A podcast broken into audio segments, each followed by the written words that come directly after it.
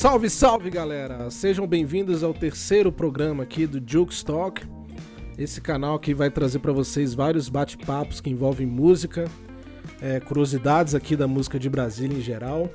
E hoje eu trago para vocês um camarada amigo meu aí, companheiro de gig, parceiro musical, a gente já tocou junto uma época. Taguatinguense, guitarrista, compositor, vocalista da super banda aqui de Brasília, Distintos Filhos que é do, são, do, são dos meus brothers também, Marcos Amaral e Ivo Portela. Parceiro musical, tá no BS Blues também, que o BS Blues foi, foi um, um assunto que eu abordei no segundo episódio. Ele tá lá como guitarrista também, presente. Filho de músico. E é isso aí, eu tô hoje aqui com Paulo Veríssimo. Seja bem-vindo, Paulo.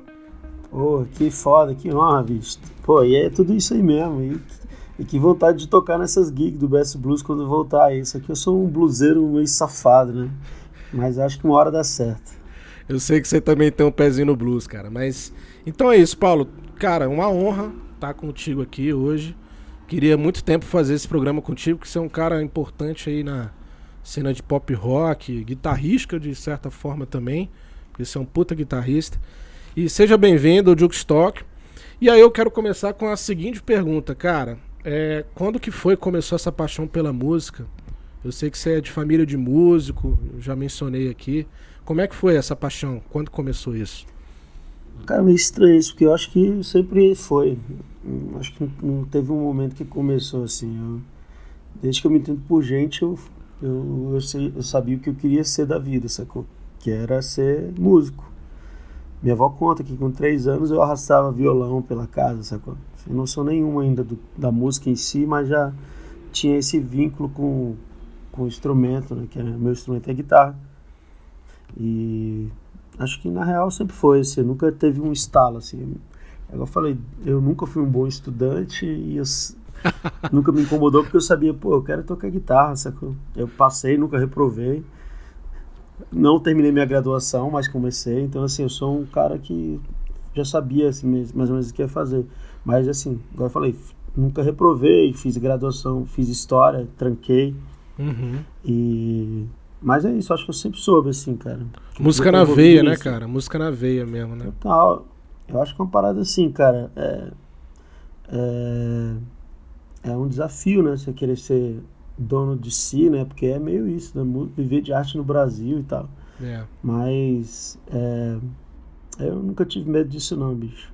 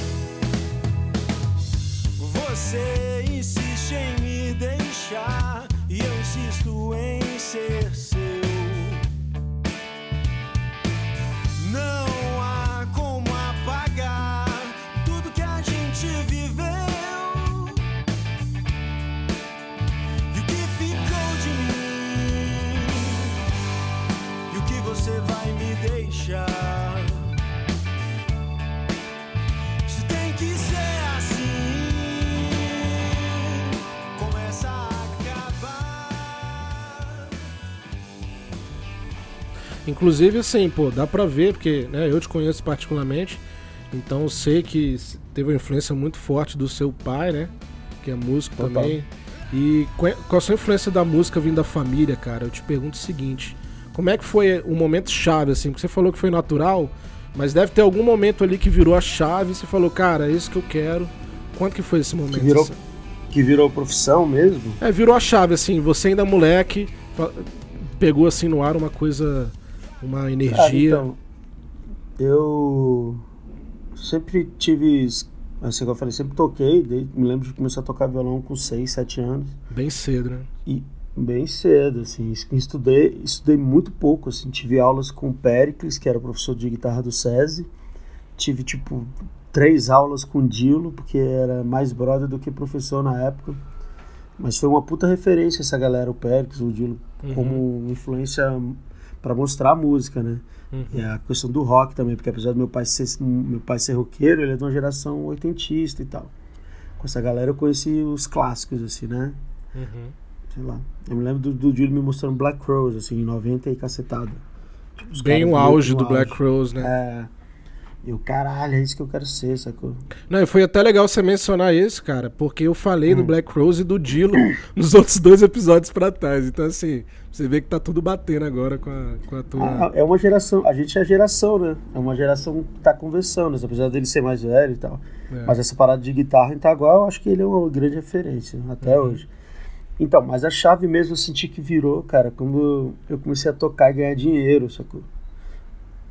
Eu falei, porra, dá pra viver disso, assim, né? Apesar de ser muito novo, sei uhum. lá, tipo, eu me lembro, eu acho que desde os meus 14 anos, cara, meu pai e minha mãe me dão um centavo, assim. Uhum. Sempre ganhei grana, sacou? Com música. Ah, isso é legal, né? E Porque já.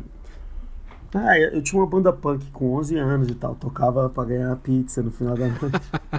e, assim, era legal, mas quando eu senti que a parada.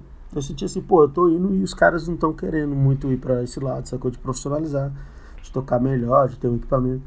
E aí eu entrei na banda que meu pai fundou em 97, que é um tributo à Legião Urbana. Isso com 14, 15 anos. ainda tava no ensino, ensino fundamental, né? Uhum. E aí virou a chave, velho. Eu me lembro que na escola, assim, tipo, porra, tinha 14 anos, um moleque tinha grana, sacou? Era porque eu já tocava, eu tava na night tocando, porque meu pai era da banda, então eu podia ir uhum. tocar. Foi meio que nisso, assim, cara. Foi meio nesse momento que eu falei, porra, eu vou viver disso. Massa. Então, assim, a, a, gente pode dizer então que a virada de chave foi quando profissionalizou, né? Seu pai te puxou para um ambiente mais profissional da música e tal. E Total. eu vejo sempre você postando coisa com seu pai, né? Essa influência que você teve, claríssima, né? Eu acho Muito bem legal total. isso aí. Cara, porque assim, meu pai, ele é de uma geração que aprendeu na labuta, né? Assim, os caras carregavam bateria dentro de ônibus para ir tocar, sacou?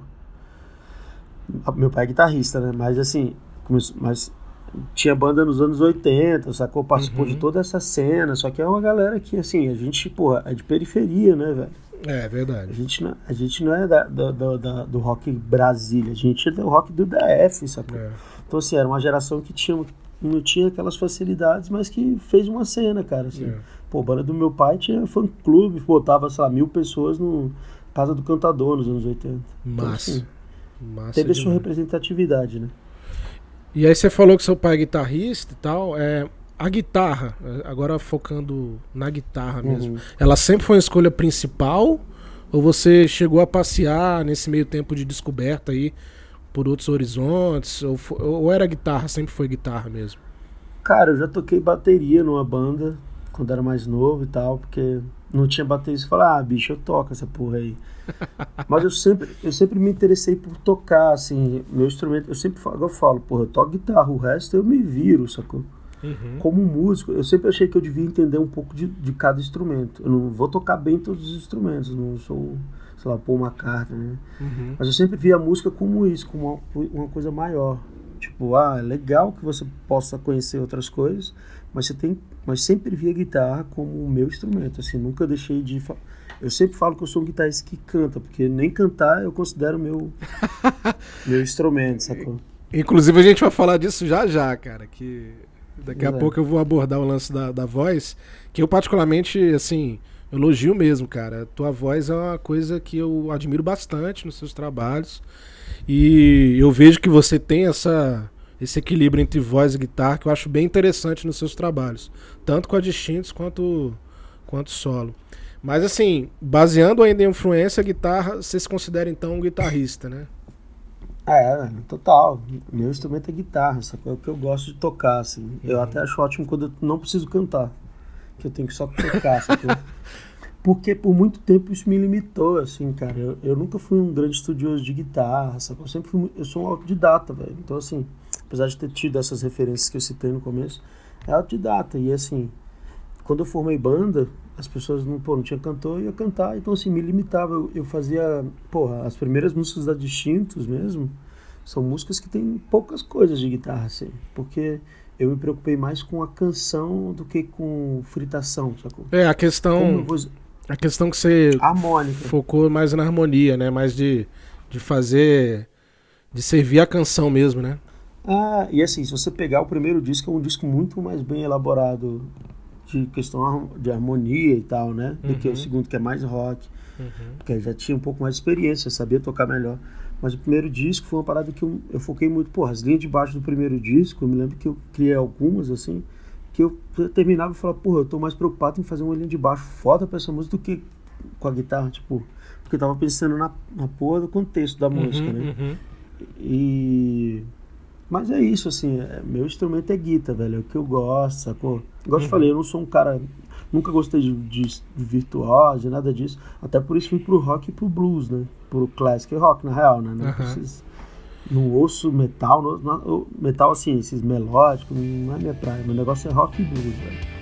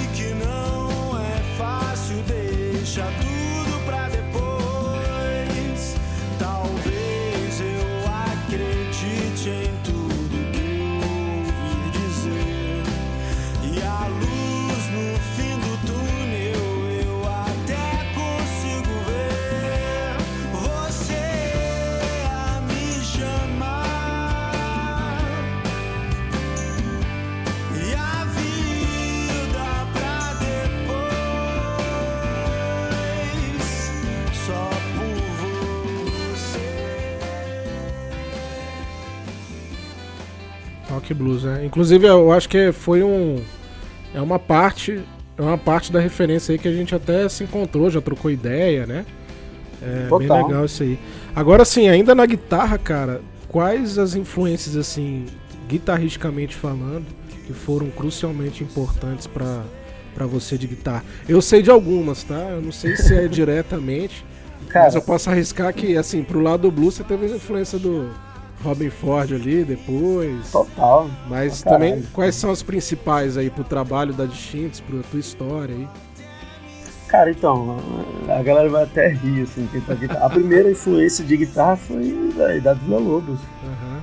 Só que aí depois, você vai envelhecendo, você sabe que o Dado Vila Lobos ouviu muito o The Smiths, então, pô, Johnny Mayer, sacou? Aham. Que é um puta guitarra, pra mim é um dos maiores guitarristas da história, assim, o cara do The Smiths. Porra, puta, o esquema é muito a minha pegada, né? Umas harmonias, umas paradas melódicas. E assim, eu tive a oportunidade de tocar num tributo a Smiths também, assim, agora, né? Há pouco tempo. Cara, é- pra gente que já é profissional, é um puta, puta escola, assim, velho. Você fica à E- vontade, né? Porra, cara, é muito. Não, mas assim, é muito complexo a parada, apesar de ser só harmonia a maioria, sacou? É afinação, é, ele usa muito capotraste, assim, é toda um- uma linguagem diferente. Então, assim, eu tenho essa influência do pós-punk pra caralho, porque eu fui punk, eu vi muito pós-punk, The Cure, The Smiths, é, porra, essas bandas clássicas aí, né? Six on the Bench. É, mas assim, a minha influência de guitarra começou essa, com o rock dos Brasília nos 80 ali, o Dado, o Herbert, o- até o Seabra, que eu cheguei, a gente trabalhou com ele, inclusive, Uhum. que é meu amigo hoje. Essa galera dos anos 80. E com o tempo, igual eu te falei, eu fui conhecendo, cara, as coisas. Aí, porra, aí vem Beatles, né? Que, porra, é a maior banda do planeta pra mim, sacou? Aí vem, porra, dentro do, do blues, assim, primeiro que me chocou, apesar de eu já ter conhecido outras coisas, foi o Steve Ray Vaughan, que eu ouvi e falei, caralho. É, isso aí é foi normal, divisor sacou? de águas, né? Também. Ah, não, quando eu ouvi o Steve Vaughan, eu falei, meu irmão, eu nunca mais vou estudar palhetada pra tocar um milhão de, de notas por segundo, eu quero que se foda. E aí, Steve Ray Vaughan, velho, aí Eric Clapton, claro, pô, George Harrison, é, B.B. King, Robin Ford, rock, né? porra, Robin Ford, Robin Ford, é foda que Robin Ford hoje é uma parada mais virtuosa, mas assim, é impressionante quando eu vi aquilo a primeira É. vez, é impactante, porque não foi ele solo, é um projeto que ele tem, que é um trio, eu acho. Era o Charles Ford Band, eu acho. Eu acho que é essa. Não, porra. trio não. Na verdade, o trio é o Blue Line. Robin Ford É, é, Blue que tem- Line. é. Cara, quando eu vi aquilo, eu falei, meu Deus, velho. É. Tipo, aí tem as outras bandas, né? O Black Crowes e tal, mas tem umas coisas assim, muito particulares, sacou? Assim, que eu, que eu gosto mesmo. São uns, gui- uns guitarristas, assim, como eu te falei, não tão virtuosos, mas que me agradam pra caralho. Assim, o Jed, o True. É que tem a questão do timbre envolvido também, né, cara? Pegada, mão Total, direita, assim. né? Eu sou, eu sou um extra, eu sou um guitarrista de Telecaster, cara. Comecei a tocar tele. Então tudo que era muito country, nessa pegada de som country, também me atraía. O Allman Brothers, o, La o Leonard Skinner, essas bandas me atraíam, porque era o meu som. E... Mas agora eu te falei, mas a minha moldagem é muito, muito abrangente, assim, cara. Eu gosto muito de blues pra caralho, rock pra cacete. Pô, de Purple, uma das minhas bandas favoritas do rock, sacou? Black Sabbath, então assim... Mas isso não tá muito característico no meu som, mas tá ali, sacou? É, então a gente pode dizer que a, a guitarra veio muito influência ali dos anos 80, né? Até, até isso princípio. é bem característico no seu trabalho também, assim, dá pra ver Total. notoriamente. E algumas figurinhas aí que o pessoal também enaltece, né? Steve Ray, até pra fazer algumas coisas diferentes de vez em quando, né, cara? Ah, Umas eu não referências. falei, eu não, é, eu não falei do, do Deus, né? Porque não precisa nem falar que Jimi Hendrix é referência também, né? Porque, É, meu irmão, é, ele é. Ele, se não fosse ele, não existia nenhum desses aí que eu falei, inclusive. Ainda na questão da referência, cara, queria levantar uma parada interessante que eu já comentei aqui brevemente, mas eu gosto pra caramba da tua voz, cara. Eu lembro do, de ouvir o Distintos Filhos, Distintos Filhos, Distintos Filhos de 2011, né? o álbum, Ah, os né? O primórdios primeiro, ali. os É, primórdios. disco. Cara, aquele álbum eu ouvi, eu lembro que o, o Vitor, o Vitor Abreu me mostrou o som na época. Ele falou, cara, olha o som aqui do, do Marcute aqui. Aí eu ouvi assim, eu falei, cara, eu, não- eu não- eu só não tô lembrando qual música exatamente, tá, Paulo? Mas ele, ele mostrou... gosta de. Pra nós dois pra caralho, né? É, pra nós dois, eu acho que era pra nós dois mesmo. Mas eu lembro do riff de guitarra do começo, até falei, cara, é John Mayer aí tocando. Eu lembrei do trio É, do John Mayer na mesma hora, tá ligado?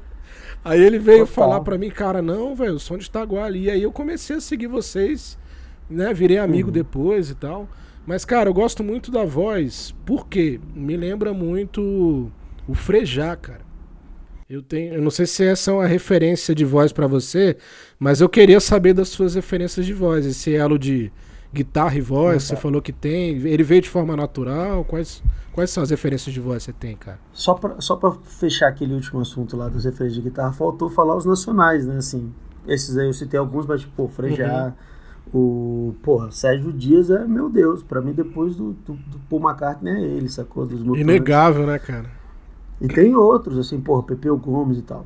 É, já na voz, cara, é o seguinte. Eu te falei, porra, eu via Black Rose. Como é que eu vou cantar Black Rose com essa voz grave, velho? Aí, porra, eu fui me descobrindo como cantor, sacou? Porra, a gente, no começo, a gente ouvia muito Los Hermanos, cara. É, Los Hermanos é bem uma influência bem é. notória, né?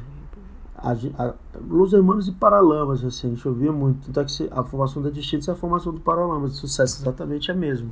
Uhum. É, e o timbre de voz é uma parada que eu me adaptei, assim, que o Los Hermanos veio mais pra mim, não tanto como influência musical, assim, de, de harmonias, paradas, porque, irmão, eu vou ser bem sincero, eu não gosto muito de música brasileira, não, ouço e tal. Mas meu negócio é rock, velho, rock em inglês, sacou? Mas tem as minhas referências. O Los Hermanos me abriu a cabeça com relação a isso, a composição e a, voz. Tipo assim, ah, dá pra cantar grave, sacou? Dá pra explorar esse timbre. E, e é isso, assim, eu virei cantor, como eu falei, virei cantor por acaso, sacou? Aprendi a cantar cantando na banda, assim. Pô, o primeiro disco que eu ouço, eu tenho vergonha de algumas coisas, assim. É cantando, mesmo, eu cara? falo, cara, é, mas é porque eu, eu acho que a gente tem que a gente a gente naturalmente é autocrítico, né? Eu basicamente não escuto as coisas que eu gravo não, assim, muito pouco. E e assim, agora eu te falei, ali foi a primeira experiência no estúdio, foda, gravando pra valer, sacou? Então assim, mas aí tem essas influências assim, porra, a própria KCL, cara, é uma puta influência, minha voz já falaram que lembra algumas Uhum, coisas. uhum. Então, assim, eu tenho essas referências de voz assim, meio aleatórias, assim. Acho que, porra, nunca parei pra pensar qual cantor. Eu gosto muito de Beatles, né, velho? Mas minha voz não tem nada a ver com Paul McCartney e tal. Mas, é uma- mas eu consigo cantar, é mais, é mais o meu mundo, não é tipo Black Rose, Led Zeppelin, sacou? E o Steve Ray, o próprio Steve Ray.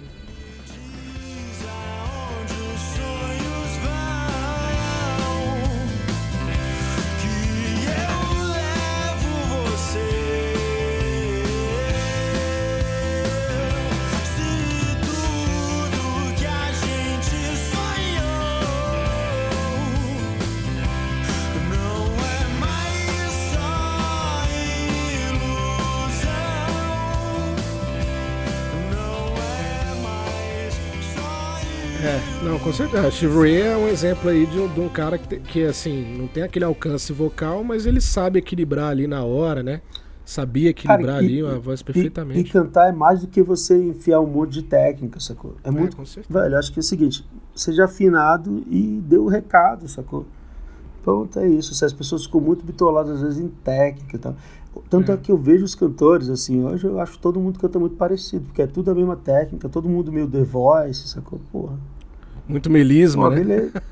Cara, é beleza. É, é impressiona a minha voz, sacou? A minha, não. É. É, o negócio é você servir a música, né? A gente. É isso, é, acho que essa escola foi o que me mudou como músico e mudou a distintos. Uhum.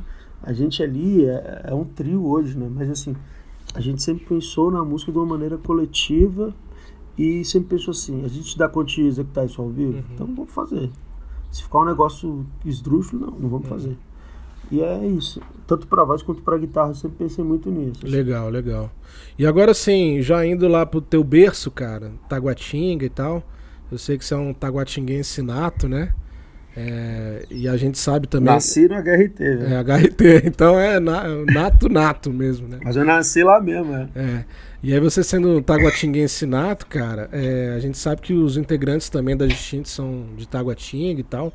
É, que ano que foi fundado, da onde que surgiu a ideia de montar a banda Distintos Filhos? É, da onde que saiu a ideia de ter o autoral na banda? Existe alguma curiosidade nesse, de- dessa época aí, cara? Cara, na real, eu, eu cresci na Ceilândia, né? Mas eu Uhum. vi- estudei a vida inteira no SESI em Taguatinga. Mudei pra, pra cá, já, mas depois de velho. Mas a gente é de lá, assim. Tanto é que, pô, meus amigos todos são. É, a Distintos, cara, ela surgiu. Meu pai tocava em igreja, ainda toca. Meu pai tem uns sucessos aí, vai na igreja, só não fica milionário, não sei porquê. É, e aí ele, o Ivo foi tocar com ele, parece uma vez, e meu pai sabia que eu tava com banda, querendo montar banda, e falou pro Ivo de mim, e a gente montou, uma- montou o protótipo de distintos, porque já tinha acabado uma banda que eu tinha de pop rock e tal, que tava lá Uhum. de moleque, garagem. E tava que ano que era uma cara? banda. 2010, cara. 2010 não, 2003, desculpa. Ah, 3. 2000 2003, beleza. É. E aí, em 2004, a gente fundou a Distintos, a primeira formação, que era eu, o Ivo e o Júnior, que é um batera também. Aham. É, E aí a gente já formou a banda querendo compor, né? Tipo assim, já tinha essa intenção. No meu caso, eu já, comece... já tinha começado a escrever algumas coisas. Já tinha participado de festival de música autoral no SESI, que foi onde eu cresci. Uhum. E, e aí, porra, foi só. Dali em diante a gente começou a tocar, fazer gravações, tipo, músicas que estão no primeiro disco.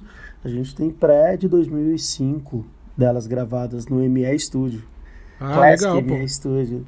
Então, assim, essas músicas, estão vendo que são traba algumas foram trabalhadas aí durante quase 10 anos, né, velho? 7 Uhum. anos. E aí, pra gravar o disco, a gente. Aí o Batera saiu e tal. Entrou outro Batera, que é o Lucas, também não ficou na banda. E, por coincidência, o Batera que entrou pra gravar no disco estudou comigo no SESI. A gente não era brother no SESI, mas ele entrou na banda pra gravar. Meio que, pô, tudo ali de Itaguá se juntando. E aí eu conheci o Marcute, porque a gente tinha montado um projeto chamado Back Beatles. Ah, entendi. Era tributo aos Beatles. A gente ainda tem esse projeto, toca duas vezes por ano, só pra gente É, eu lembro em desse de projeto na época do America Rock É, né? Club, vocês tocavam lá. Sou de- eu, Moisés, Pacífico, o Rogério Futebol, o Ivo e o Marcute. Massa. E aí eu conheci o Marcute nesse projeto, ele nem era da Distintos ainda. Quando foi gravar o disco, a gente falou, pô, a gente podia chamar o Marcute pra, pra entrar na banda, né? Aí ele entrou na banda e a gente botou os metais também pra gravar. A banda eram seis, cara, era quase um, um grupo de pagode. E, e aí foi isso. Aí teve essa primeira parte da gravação, mas assim, a gente sempre foi muito. Existem núcleos, né? Assim, a banda sempre foi muito eu e o Ivo, assim, né? Aí o Marcute entrou Uhum. e focou, ficou nesses três. E é isso. Daí a gente gravou o primeiro disco e seguimos, velho. Muita coisa rolou. E a formação, eu sei que no começo, até postou uma foto esses dias, de uma formação bem primordial aí da banda. Mas aí logo É. depois eu lembro, eu lembro que a, a, a formação que pegou mesmo do lançamento do CD, acho que um pouco antes do lançamento do CD, foi você na guitarra, né? O, o, o Marcucci no teclado, Teclado. O Ivo no baixo e Ivo. tinha na época quem? Mais? O, o- Cara, depo- depois que a gente gravou o disco, porque no Isso. disco ainda é o Lucas, né, na batera, mas assim, Lucas, mas quem né? tocou esse, quem tocou esse disco mesmo foi o Túlio, né, que entrou em 2012 na banda. Uhum. Ficou a formação eu, Marcucci, Ivo, Túlio, Loxa e o Marcos Valadares, que era o saxofonista. Essa formação foi a formação assim que eu falo que é a clássica, porque foi a que tocou pra caralho, rodou o país todo, assim, a gente tocou em todos os lugares, cara. E eu lembro dessa formação, cara. Eu lembro vividamente de alguns shows de vocês, até pelo fato de eu, de eu ter apreciado o disco bem nessa época aí, cara. Foi bem 2011, Uhum. 2012 que eu conheci. Já tinha um tempinho de lançamento, aí eu fui ver essa formação aí. E aí tinha um naipe de metal, era uma coisa bem bacana de ver mesmo. Isso. E era uma parada que não tinha muito, assim, apesar de ter o móveis, né? Coloniais e tal, mas aqui em Brasília Aham. as bandas não tinham muito essa essa parada de ter metais, assim, cara. A gente meio que trouxe isso, assim, sacou? Pra cena, assim. E é, bo- e é bom, né, esse equilíbrio pro pop, né, cara? Eu acho interessante. Pô, é legal. É porque, assim, agora eu te falei, como eu nunca pensei muito na, na parada em si, de ser das guitarras e tal, pô, e tá cantando, tem que fazer solo, blá blá blá. Tudo. Então eu falei, pô, tem que ter alguma coisa que possa me ajudar a preencher isso. E os metais entraram nisso. Uhum. E. Mas é isso, cara. Assim, a formação mudou muito, assim. Tá eu e o Ivo, né, que fundamos a banda, estamos até hoje. aí. Pô, legal demais, cara. E- E assim, sobre o álbum de 2011, Paulo, é, se me permite, eu vou fazer uma- uma- um certo destrinchamento aqui. Porque Claro. é um álbum que eu acho do caramba, apesar de você falar aí que pô, é antigo, né? Algumas coisas você te- é bem crítico em relação a ele, de voz. Mas, cara, eu acho um álbum sensacional, cara. Eu acho um álbum sensacional, assim, tanto, tanto de. na questão de timbres mesmo, que vocês conseguiram. Foi um álbum produzido Total. pelo Felipe Seabra, né, cara? Foi. E, e eu, eu gosto muito de timbres de batera, aquela Ah, coisa mais orgânica que vocês, que vocês conseguiram Total. colocar no álbum Cara, a gente tava ouvindo muito na época. A gente tava ouvindo muito na época aquela banda Arcade Fire, sacou? Aham. Uma parada bem cru, pra caralho, cruza, né? A gente, velho, a gente quer um som mais assim, apesar que a gente é mais do rock do que os caras, né? Mas esse disco tem um puta timbre. Eu também acho que, em questão de timbre, eu acho ele até melhor do que o Exílio. Uhum. E aí você conta pra gente um pouco como é que foi o processo criativo junto com o Felipe Seabra lá da, da Plebe Hood, das letras também, um pouco mais é, melancólicas. Como é que foi esse processo Total. criativo, cara? Cara, o que as pessoas não sabem é que o Seabra, ele é mais que. Ele, pra gente, pelo menos, ele foi mais um engenheiro de som, assim, né? Uhum. E a gente sempre gravou, cara. Então, assim, a gente chegou no estúdio com as prés praticamente prontas, assim. Com as músicas mudaram poucas coisas, assim. Mas coisas significativas, sacou também, eu acho. Ah, Uhum. Sei lá. Mas o processo foi muito tranquilo, cara. Porque agora eu falei, a gente tava, porra, quando eu gravei o disco, 2004. Não, 2011 eu gravei o. 2010, né? Eu gravei o Exílio. Ou, desculpa, o primeiro disco. Uhum. Eu já tinha, porra, já tinha 20 anos, eu acho, 21 anos. Então já tava Uhum. tocando na noite há 5 anos, sacou? Então assim, a gente não deu trabalho pra gravar essa parada, gente chegou meio que pronto. O Ivo sempre foi um puta baixista, o Ivo é o músico que não erra. Então assim, já chegamos, não damos trabalho nenhum, né, velho, assim. E, mas a gente, te- o, tra- o processo de criação do disco, cara, eu, eu, eu me acho até um pouco egoísta às vezes, porque eu, eu faço tudo, mostro pra galera e a gente meio que lapida, porra, sacou? Uhum. Eu sempre gravei tudo, assim, cara, batera, guitarra, baixo, algumas coisas de teclado, ideias de metais. E aí a gente sentava e fazia essa pré-produção juntos depois, Uhum. essa lapidação, sacou? Que é o que Entendi. mudou e moldou as músicas, assim. Mas é meio que isso, assim, eu sempre chegava com uma ideia já meio que pronta e a gente sentava, eu, o Ivo e a banda na época e dava aquela lapidada, mudava algumas coisas e tal. Letras não, assim, letras eu, as minhas eu escrevi só, todas, e o Ivo escreveu as dele também. Uhum. É, mas o processo de gravação nosso ele é muito é muito eficiente, assim, a gente não, a gente não fica travando muito disco não, assim, tá? Ah, a gente legal. grava, legal. sacou? Porque tem uma galera que fica meio que querendo corrigir tudo, eu acho que tem que soar humano, né? O mais natural possível, né, cara? É, e a gente, porra, a gente gravou baixo batera valendo, tipo, ao vivo, então Uhum. tem essa característica um pouco dessa parada mais solta, né? E, cara, se você me permite, cara, fazer um- um- uns breves comentários sobre esse álbum. Claro, pô. É, pô, timbre de batera, assim, na minha opinião, que eu sou batera, eu acho, achei sensacional. Ele, a pegada orgânica que conseguiram colocar, né? Eu não e o batera teve... era, um, era um puta batera também, o Lucas, Lucas Bilu. Toca muito. Lucas cara. Bilu. Também músico da É. noite. Massa. Pois é, essa bateria foi sensacional. Eu lembro que foi uma época também que você. Eu não sei se todas as linhas de guitarra foram gravadas pela Telecaster, se você usou algumas outras Não. guitarras, quais foram as referências Cara, aí? usei, cara, usei muito Les Paul para as bases, para as músicas mais pesadas. Cara, eu usei basicamente Les Paul, Strato e Tele. Foram as três guitas que eu usei. Classicão, disco. né?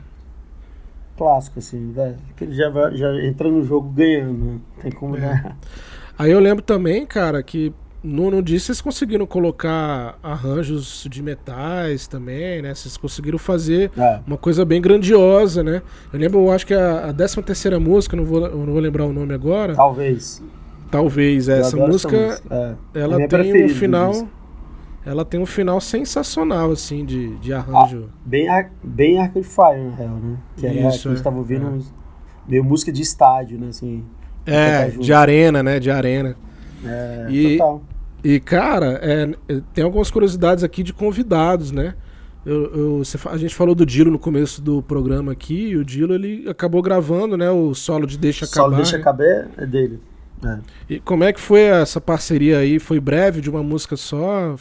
É, eu acho que antes da gente gravar, nesse processo dele fazer essa participação, eu também toquei com ele, né? Gravei Uhum. no disco dele, o Jacaretaguá, eu tenho participação. É, Uhum. Então assim, a gente tava meio que nessa parada de Itaguá, assim, fortalecendo, sacou? E aí o bicho gravou com a gente super tranquilo. Parceria, e, né? Como eu te falei. É, e depois desse processo, o Túlio, que é sobrinho dele, ainda veio tocar com a gente e tal. Uhum. É, mas é isso, assim, a gente não é amigo, mas a gente teve esse momento de convivência cultural que foi ótimo, assim, cara. Ele É, legal, cara né? Eu falei assim, eu acho que é a referência, sacou? É, é uma referência e a gente tem que saber, velho, dar crédito a quem merece crédito. Então, assim, ele Com foi um cara certeza. importante né, nesse momento e tal, até para abrir, agora eu te falei, com algumas referências de mostrar banda e tal. Gravou essa música com a gente nesse disco. E a gente também, porra, a Distintos foi a banda base dele quase uma época. Eu e o Marcos tocamos com ele, sacou? Nos trabalhos solos. Uhum, uhum. E, e o Túlio, né? Então, assim, basicamente a Distintos virou banda, né? Do dia uma época.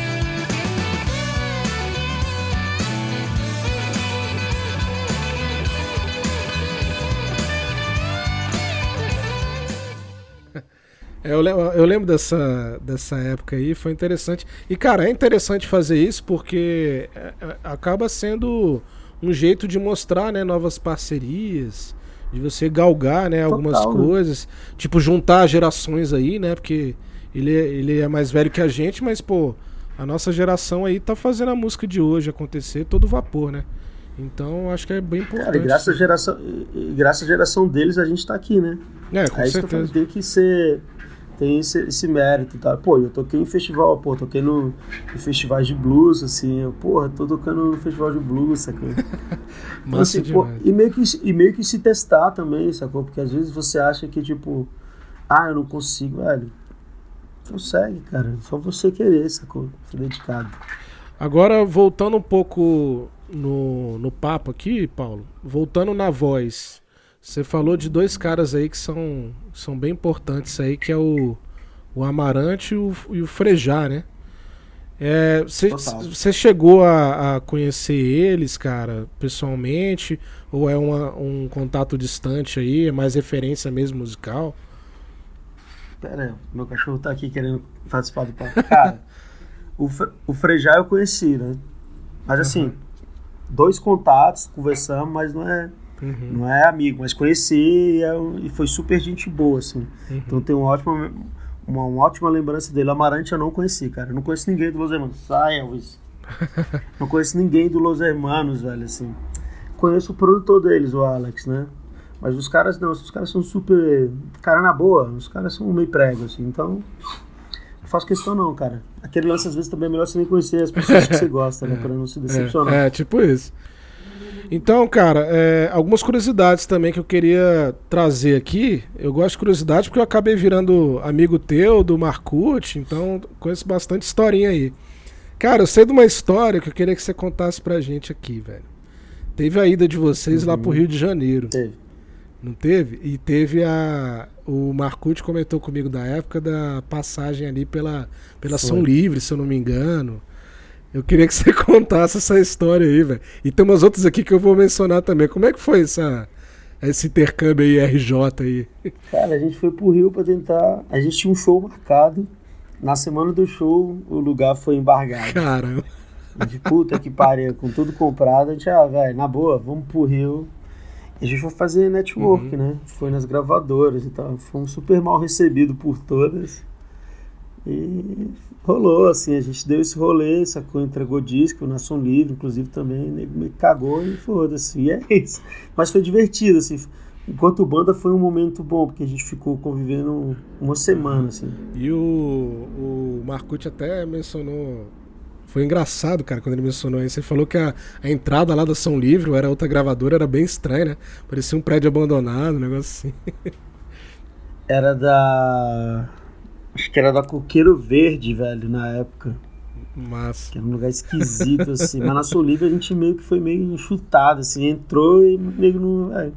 Pô, imagina, pô, quantas pessoas os caras vão, vão lá todo dia tentando entregar É material. verdade. Isso a gente tá falando de 10 anos atrás. Imagina hoje, hoje. hoje nem existe mais isso. É, hoje tá mais o streaming aí tomando conta.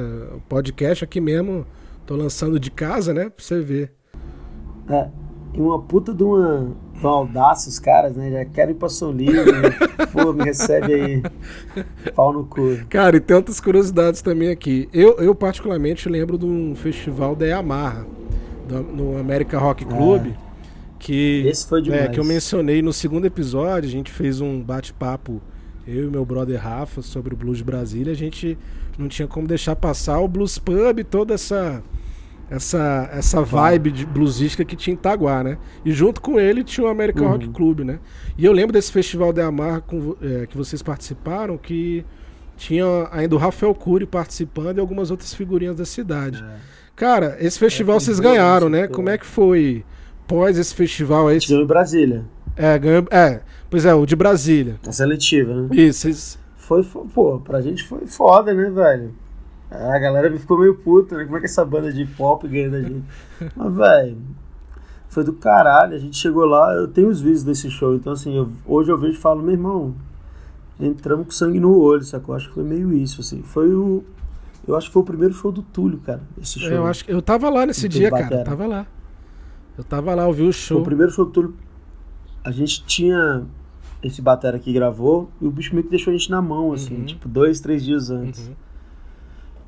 E aí foi, fizemos essa porra desse show aí, ganhamos, fomos para São Paulo e tal, concorremos com quatro bandas nacionais, fizemos amigos e tal. Somos amigos de algumas bandas até Uhum. hoje. Foi o primeiro rolê assim que a gente deu grande, sacou? Pô, fiquei em hotelzão. Foi nesse festival, na final, que eu conheci o Frejá, Uhum.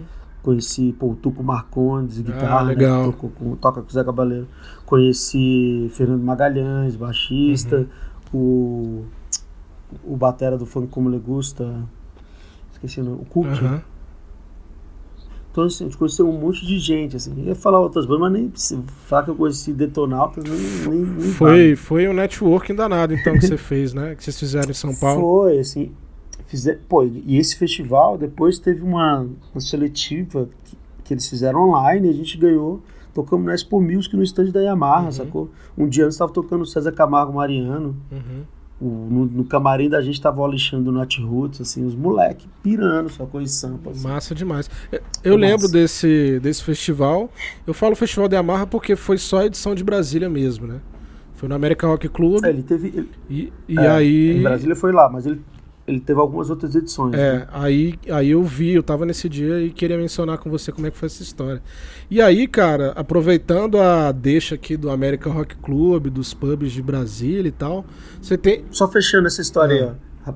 Foi nesse dia que eu, que eu conheci o Tomate, Ah, o tomate. do jogo. e, eu, e o cara é um puta cuzão do caralho.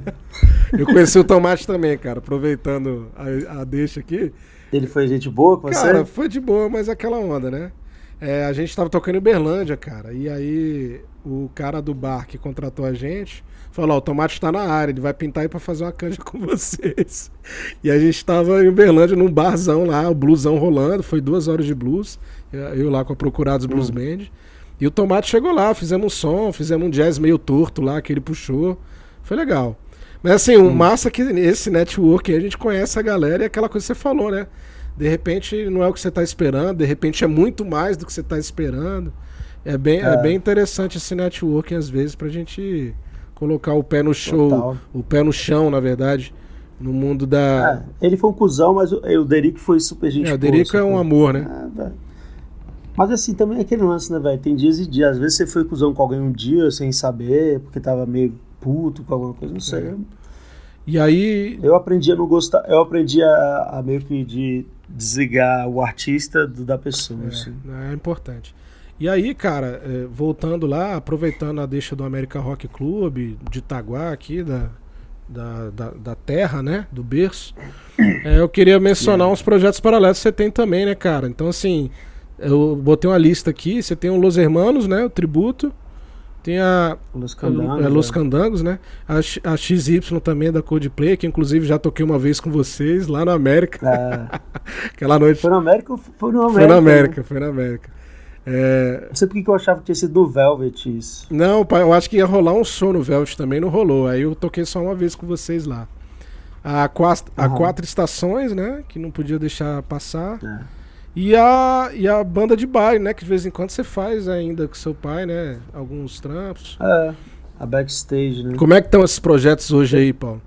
Não na quarentena, Cara, né? Esses, assim, Mas hoje, é, hoje que eu digo na vida aí. Esses projetos rolam, eles estão rolando ainda, mas mais esporádico. A Quatro Estações ainda toca muito. Uhum.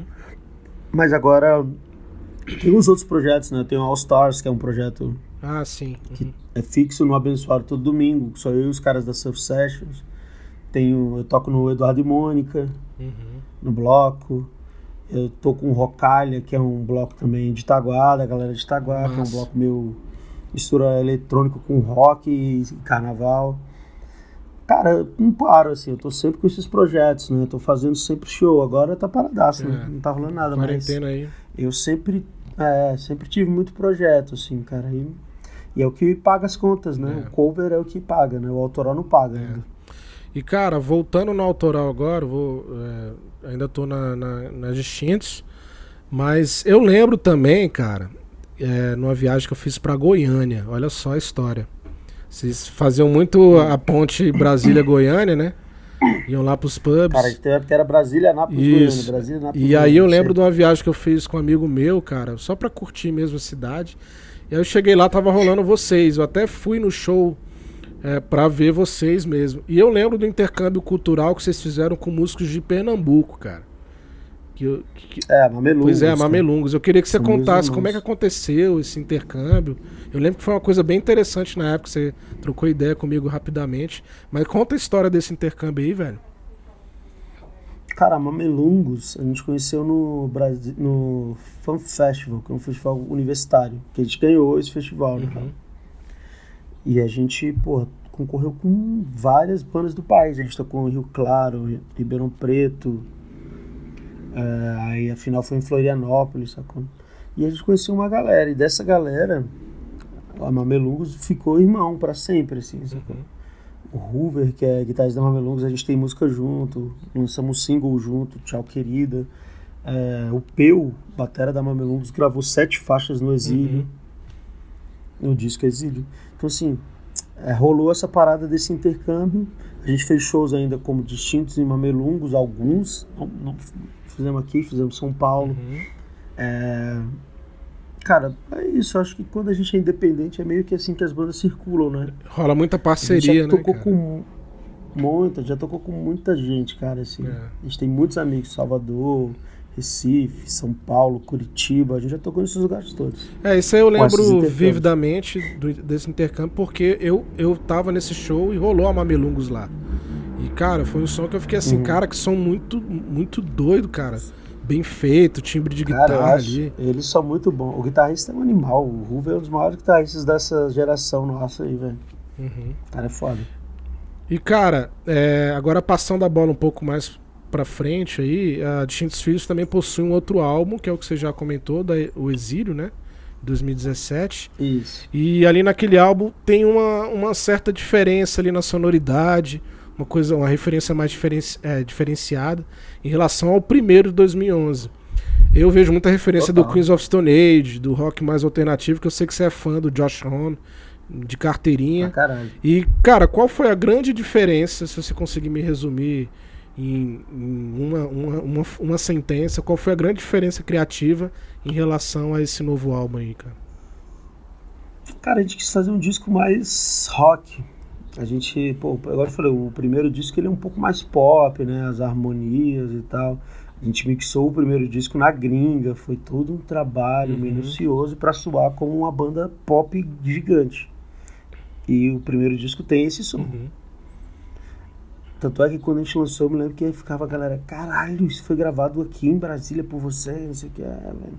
E já o segundo a gente falou, velho, é rock and roll, meu irmão, é, vamos fazer uma parada que a gente tá afim de fazer, sacou? Uhum. E a gente gravou esse disco muito rápido, Exílio. O primeiro single dele foi Não Leve a Mal. É, isso aí eu lembro vividamente. Quando a, a banda era um quarteto, tudo saiu, ficou os três. A gente vai, o que a gente vai fazer dessa porra agora? Uhum. Ficou, é, ficou a formação que é hoje. Uhum. Falei, meu irmão, vamos gravar essa porra dessa música, eu gravo bateria. Eu gravei a bateria de Não Leve a Mal. E ali já deu meio que. A galera, muita gente que gostava do primeiro disco estranhou, porque já não é uma música tão pop, né? Tem uns rifões de guitarra e tal, apesar de ser uma letra. É, eu acho, eu acho o Exílio sensacional por causa da referência é, notória ali do, Do do, do Stoner, Stoner Rock, né, cara? Caralho. É, eu comprei o oitavador aí, fudeu.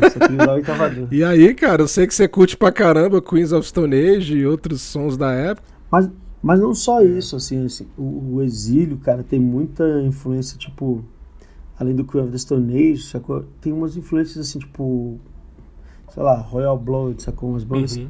mais modernas, mas rockão, assim, também. Porra, tem muita coisa de grunge ali, sacou? Aham, o com certeza. Alice in Chains também, Com sacou? certeza. É, E é isso, a gente falou, vai, vamos fazer um disco mais que a gente quer sem pensar muito assim. Se a gente vai deixar de ter gente ouvindo o som aí, assim, notoriamente o público mudou. É. Acho que assim, a gente teve mais uma galera camisa preta me- ouvindo a gente Uhum. e menos as minas, sacou do primeiro disco. Meio que... Mas assim, É, vai, é cíclico, tá né, cara? com É isso, cíclico, né? né? o negócio. ah, e assim, porque a gente, no primeiro disco, a galera meio que torcia o nariz, né? Ah, essa banda não é banda de rock, sabe? É, muita pop, né, e tal. E aí já no segundo, porra, eu não considero um disco pesadaço, mas é um disco de É um rock. rock alternativo, né? Começa com uma, é, começa com uma chamada Espelho, que é um chute na cara, Uhum. né? Que é pá, são quatro acordes de minuto, pesadíssimo, com naipe de metais do móveis, com barito grave, uma parada. E aí nessa música já tem participação do Hoover também na guitarra. Legal. E é igual você falou, foi uma mudança de postura e de estilo mesmo, assim. Acho que fruto da maturidade, né? A temática mudou. A temática mudou, ficou um pouco mais densa. Uhum. Não tem como a música continuar tão leve como era antes. É. né? Acho que uma coisa puxa a outra.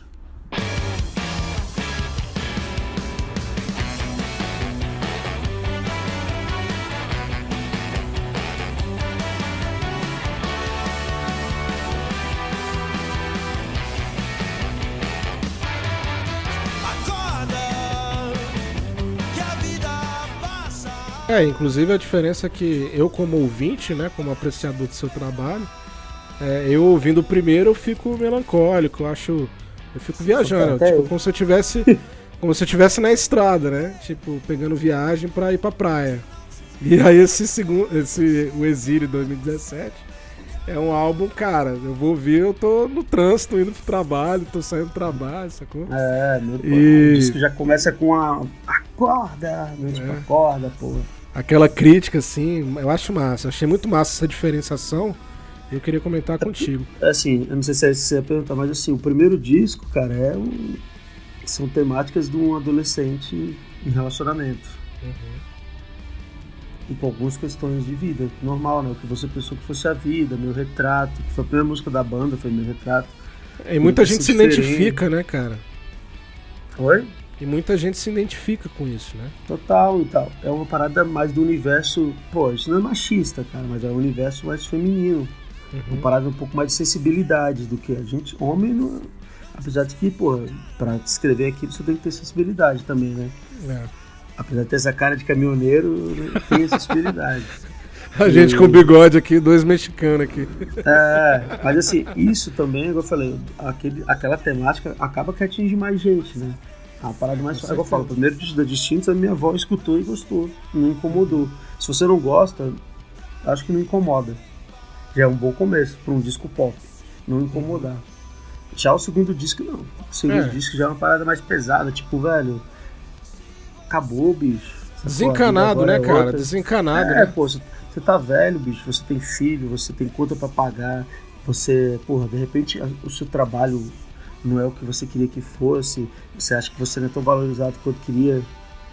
É, é meio que isso, assim, o exílio é básico, o nome do disco diz disso. É, né? o nome A do disco já diz, é verdade. Essa, a música exílio é tipo meio que um desabafo, assim, tipo, velho, na boa, vão tomar no cu, por que, que vocês não estão ouvindo minha música, sacou? Exílio É, é, isso, tipo sacou? isso. Foi uma época que a gente ficou meio na bad, assim, a gente pensou em mudar pra São Paulo, né?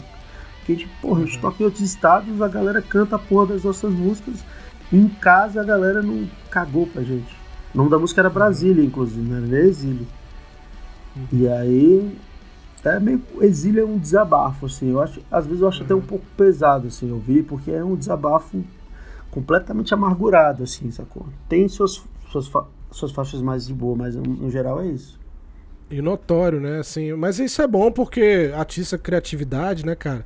Claro. É, mostra uma, uma faceta diferente, né? Mas do mesmo jeito que eu tô, dos mesmos jeitos que a gente tava frustrado com a nossa carreira, porque, porra, a banda tinha seis pessoas, quando foi gravar Exílio tinha três. Aham. Então, assim, a gente tava meio frustrado com isso, as pessoas são frustradas, cara, no seu trabalho. Então, assim, acaba que você também tá, enxerga isso, só que de outro ponto de vista, sacou? Do seu É. ponto de vista. Com certeza. E aí, e, cara, agora, entre o tempo do primeiro álbum e o tempo de, você lança- de vocês lançarem o Exílio, vocês anos. lançaram alguns singles, né? Ah, E nas plataformas aí de streaming, né? Foi divulgado plenamente e tal. Como é que foi a receptividade do público em relação a esses singles aí? O single é um formato que é muito já, já bem recebido, né? Até pela questão da, do streaming em geral, mas como é que foi a, recepti- a- a receptividade desses singles nesse meio tempo aí? Entre o álbum e outro, entendeu? Cara, foi bom. O primeiro single foi Eu Não Sei, né? Que é uma baladona, que é. Uhum. Que, que é também da época do, do primeiro disco, só que ficou de fora. E aquela música eu já tinha ela gravada daquele jeito desde sempre. Então, assim, ela foi lançada, eu gravei ele tudo na música. Então, assim, é de uma pré que eu tinha feito, a gente aproveitou. Mas é uma música que se via meio que pra fazer uma transição, sacou? Uhum. Porque por incrível que pareça, cara, as nossas baladas são, uma da- são as mais escutadas. Igual eu te falei, porque tem esse público daquela época ainda, assim. Porra, Cais é uma das músicas que mais tem visualização, cara. É muito escroto. A gente nunca fez clipe, nunca fez clipe, nunca fez nada com Cais.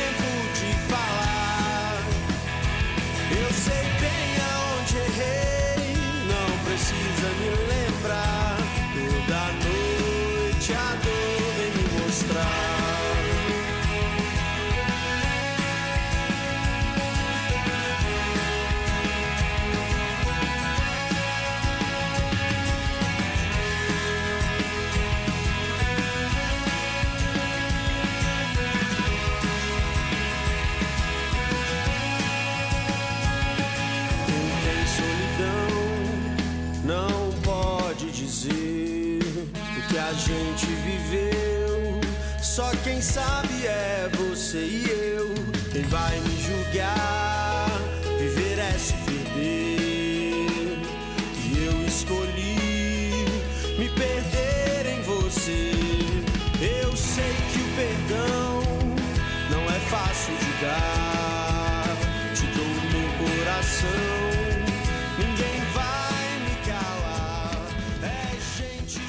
Eu sou esse público de 2011 ainda, cara. Eu sou É. um cara nostálgico em relação a distintos físicos. Então é esse. O primeiro, assim, eu gosto muito do Exílio, tá? Uhum. Isso eu não vou negar. Só que o primeiro, assim, pô, foi massa, cara. É um álbum que. Tinha um frescor, é, né? da vida pra vida inteira. É, tinha um frescor. E, e tem a questão de ser orgânico também. A gente que é músico valoriza isso muito. Uhum. E assim como também valoriza no exílio. Só que o exílio é, é pancada, né? Então, assim. É, o Zilli é menos, É. é menos. É mais direto, né? É E meio- ele teve essa diferenciação, eu acho massa, cara.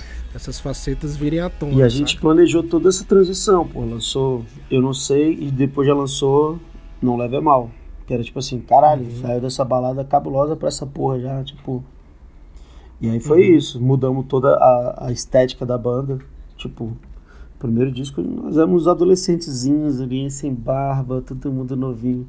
Porra, já- depois já tá Uhum. todo mundo com bigode, com barba, Marcos tocando guitarra no clipe, tentando mudar um pouco a imagem, tentando- dublando guitarra no clipe, tentando, tentando Ele vai ouvir isso aí, vai, Vai. morrer de rir.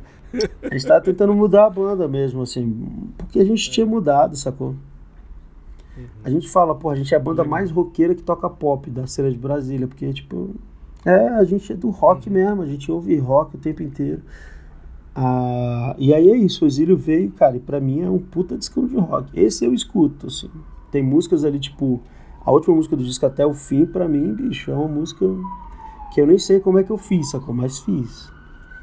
Porque essa música eu ouço, pô, e é uma puta letra, uma letra que, porra, uma letra que eu, Isso que eu falar, é que eu uma tomei mandando os, os meus amigos anteriores de banda e tomar no cu nela, né? Tipo, dei meu sangue por pessoas que já não estão aqui.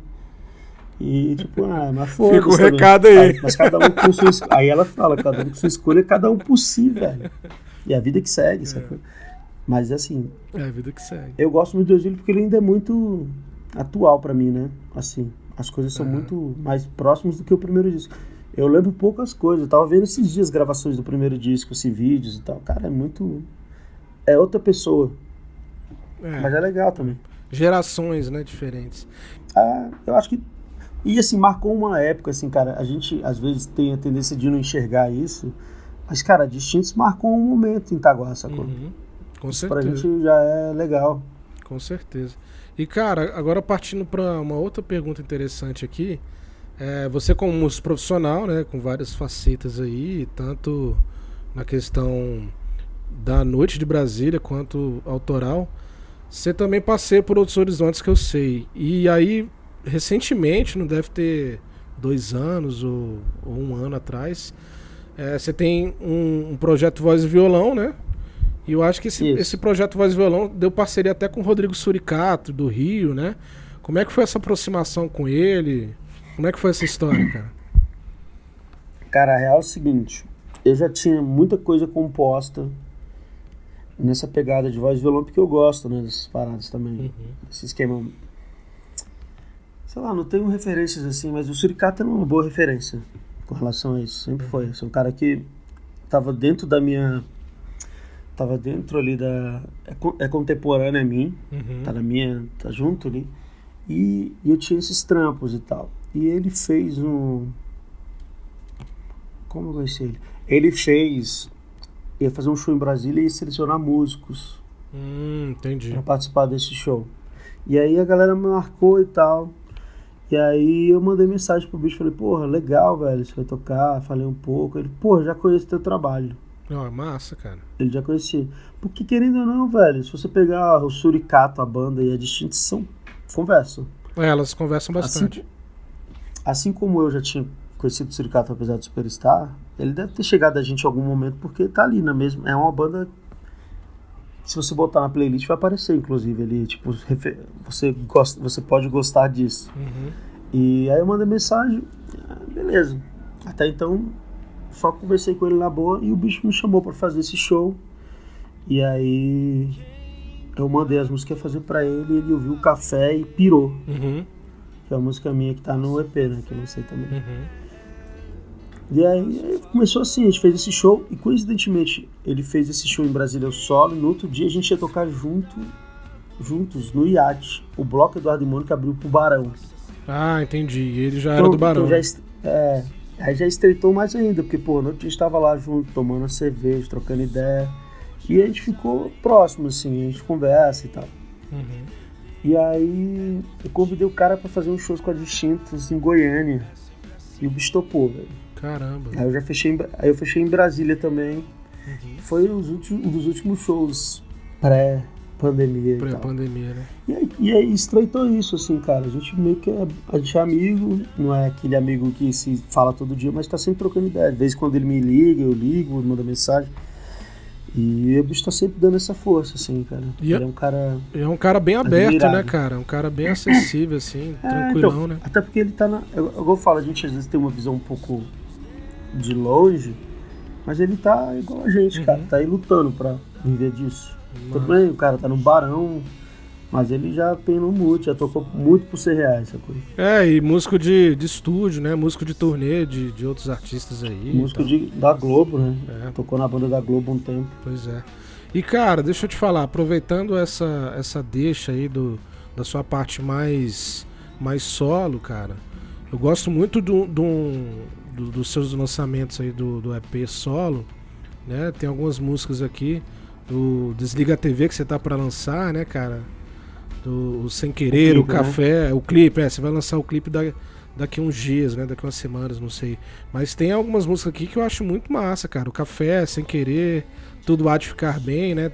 Todas desse ano, né? É, Queria que você comentasse um pouco aí desse. na, ver- na- na- na verdade o EP a gente começou a gravar em 2018, cara. É, tem um tempinho já então. Só que como como eu sempre tava muito atarefado com o show, né? Uhum. Eu nunca finalizei ele. E acabou que essa pandemia serviu pra eu finalizar esse EP.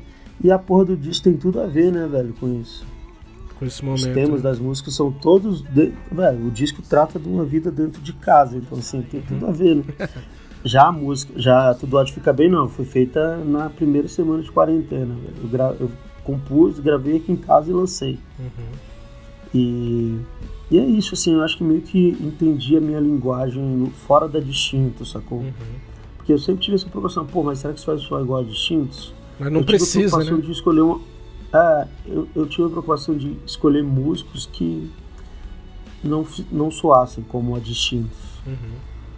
Tipo assim, nem foi pelo por tocar demais ou por não tocar demais, foi tipo assim, pô, isso não vai soar igual a distintos. Uhum. E mais uma vez eu já cheguei com a, a- a produção pa- pronta. Uhum. Como o trabalho era meu, eu meio que falei assim, cara, é isso. Só quero que vocês gravem pra dar a mão de vocês, o calor de vocês na música. Uhum. Aí botei a Sandy na batera, que é uma mina, que toca super bem, o Moisés Pacífico, gravou baixo. Moisés que é meu amigo de infância. É, Moisés é Uns 10 brotherzão nosso aí, tocou na Procurados uma época também. Tocou na Procurados. E chamei o Marcucci pra gravar os teclados, sacou? Que é da Distintos. E aí foi isso. Pintou esse trampo. A gente gravou em 2018, 2019, na verdade. E aí ficou, velho, enrolado esse tempo todo. E agora no começo de 2020 eu fui e terminei a mix. Uhum. Eu e o Marcos Paulo gravamos lá no Orbis. E, cara, lancei. O feedback tem sido muito bom, assim, atinge um público que eu não tinha atingido com a Distintos, que é um público que eu ainda não entendi, assim.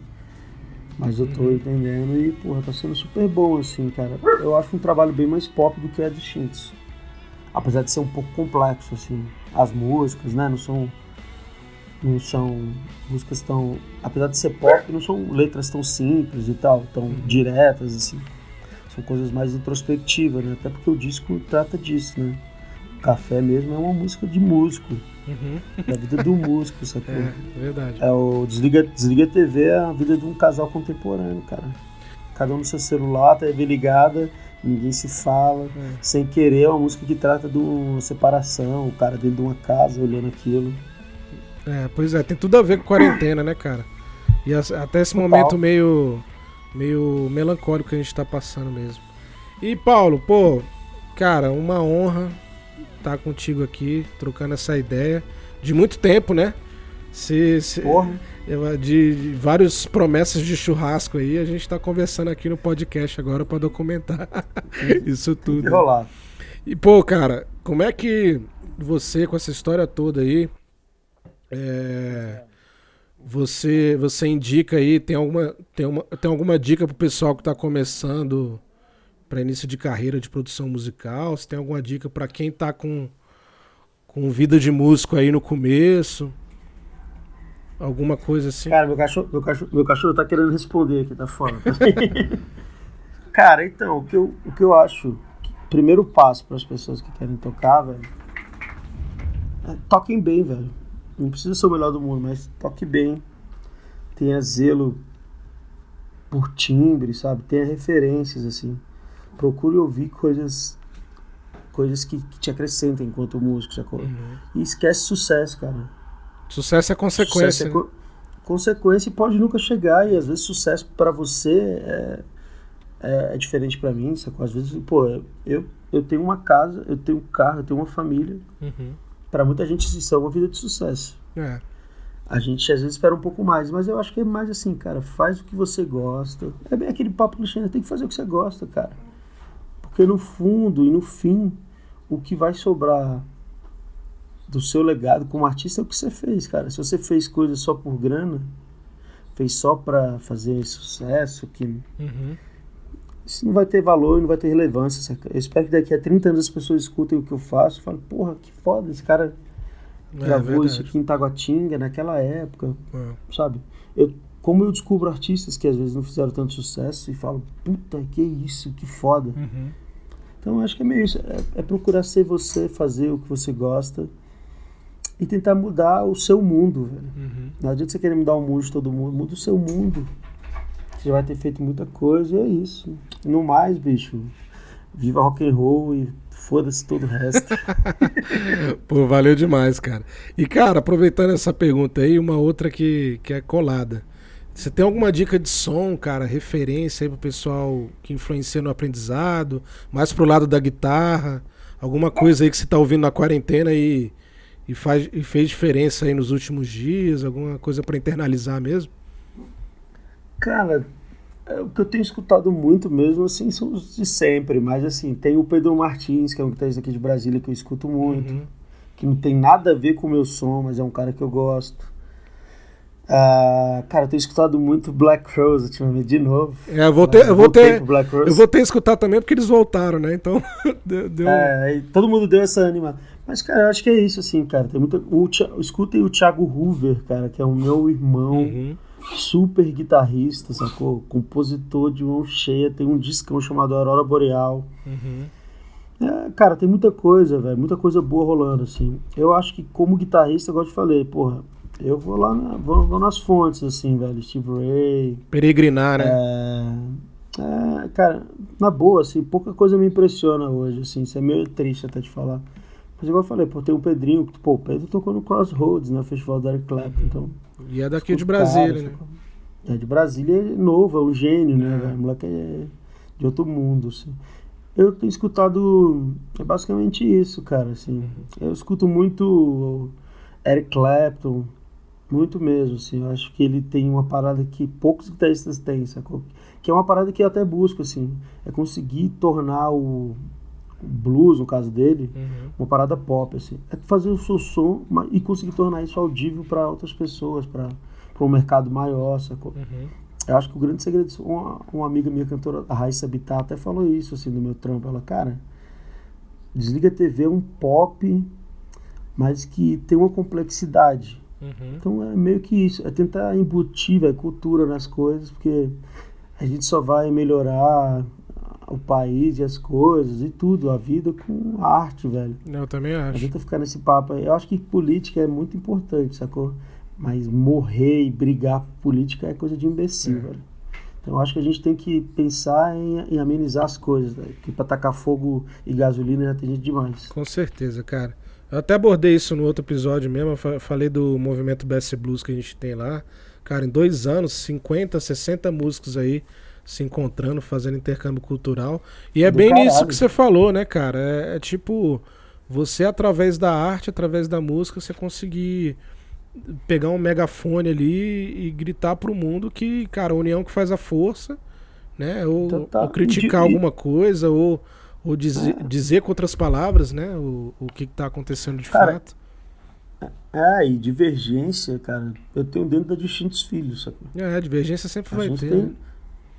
Mas assim, mas a gente, a gente pensa é para poder divergir em paz, né? E ter argumento. Não adianta você divergir e ser é. um merda. É. E assim, igual tu falou, eu acho que a gente tem que estar no momento, assim, esse momento de pandemia, cara, mais do que nunca a gente está entendendo que um depende do outro. É, união mesmo. União. A gente, enquanto artista também, teve que engolir o ego, sacou? Uhum. Às vezes você acha que tá, tá lá em cima e, velho. Com certeza. Coitado da gente, sacou? A arte tá fodida. É. Paulo, obrigado demais, cara, por essa conversa hoje. Fico agradecido mesmo participar é isso, do podcast. Agradeço, papo bom da porra, muito bom mesmo. E Jukes Talk aí, cara, tá de portas abertas quando a gente quiser trocar ideia sobre guitarra, sobre alguma coisa diferente, vai, vai ser convidado aí de honra aí. Se puder falar Boa, lá. Eu sou meio pedreiro, sabia, velho? Eu, eu, eu, sou meio assim, tem um Top Scream, um delay, um, um, um, outro drive já me resolve, sacou? Eu tenho um monte de guitarra velha, eu não sou um cara muito de boutique não, assim, na real. Mas eu curto pra caralho. Inclusive, se o Vitor, o Vitor vacilar, eu roubo aquela 335 dele pra mim. é, o Vitor, o Vitor é igual a você também, ele é bem. Ele é bem classicão aí nesse sentido. Cara, obrigado mais uma vez. Valeu, Pedro. Muito obrigado, foi do caralho. Esse episódio foi um papo muito massa. Galera, para quem quiser seguir também o trabalho aqui, Paulo Veríssimo, tem o um caminho aí no Spotify. Paulo, fala aí os principais principais meios para achar o trabalho tanto da Distintos Filhos quanto o seu solo? Cara, Distintos Filhos, é, Instagram, Facebook, tem o site distintosfilhos.com.br. De lá você vai para todas as plataformas. Mas é basicamente Instagram, Facebook e YouTube. Botou Distintos Filhos, vai aparecer lá. E o meu trabalho solo é Paulo Veríssimo também. Botou em qualquer uma dessas redes aí, Instagram, Facebook, YouTube, vai aparecer. No mais é isso. Sigam lá, quem quiser seguir no Instagram, essas paradas, a gente tá sempre com coisa rolando, sacou? Bem, bem ativo. Tanto eu quanto a Distintos. A Distintos, a Distintos esse ano lança DVD. Opa! Eu lancei meu EP, vou lançar clipe, então assim, tem muita coisa para rolar agora. Massa demais, Paulo. Obrigado aí mais uma vez pela disponibilidade.